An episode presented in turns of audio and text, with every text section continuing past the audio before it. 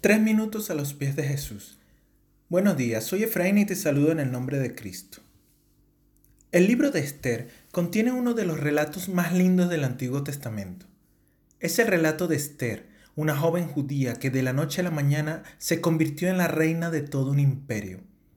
Es el relato de Mardoqueo, el tío de Esther, un hombre íntegro y justo que descubrió un complot para asesinar al rey.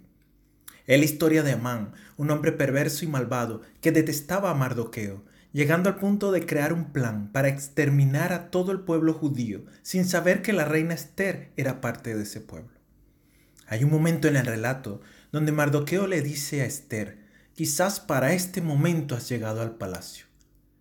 Efectivamente, gracias a la intervención de Esther, el pueblo hebreo pudo salvarse y el malvado Amán recibió su merecido. Pero el libro de Esther es interesante por un hecho muy particular. El nombre de Dios no aparece en ninguno de sus capítulos.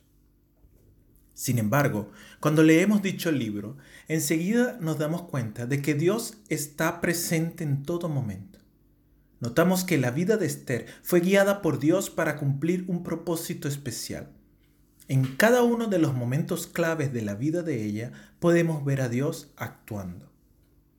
A lo mejor sientes que en tu vida el nombre de Dios no aparece de forma evidente. A lo mejor no has vivido alguna experiencia sobrenatural con Dios. Tal vez tu vida es como la de Esther, cuando quisieras que tu vida fuese más como la de Moisés o Elías, con manifestaciones extraordinarias de Dios. Sin embargo, al igual que con Esther, te aseguro que Dios está actuando en tu vida aunque no lo puedas ver. Dios te ama, eres su hijo, su hija, y el Padre cuida de sus hijos. Aunque no lo puedas ver, Dios siempre está obrando. Vivamos con fe, fe, la certeza de lo que se espera, la convicción de lo que no se ve. Tengamos fe de que Dios está con nosotros, a favor de nosotros y en nosotros. Dios siempre está obrando. ¿Y tú qué piensas de esto? Me gustaría saber tu opinión en comentarios.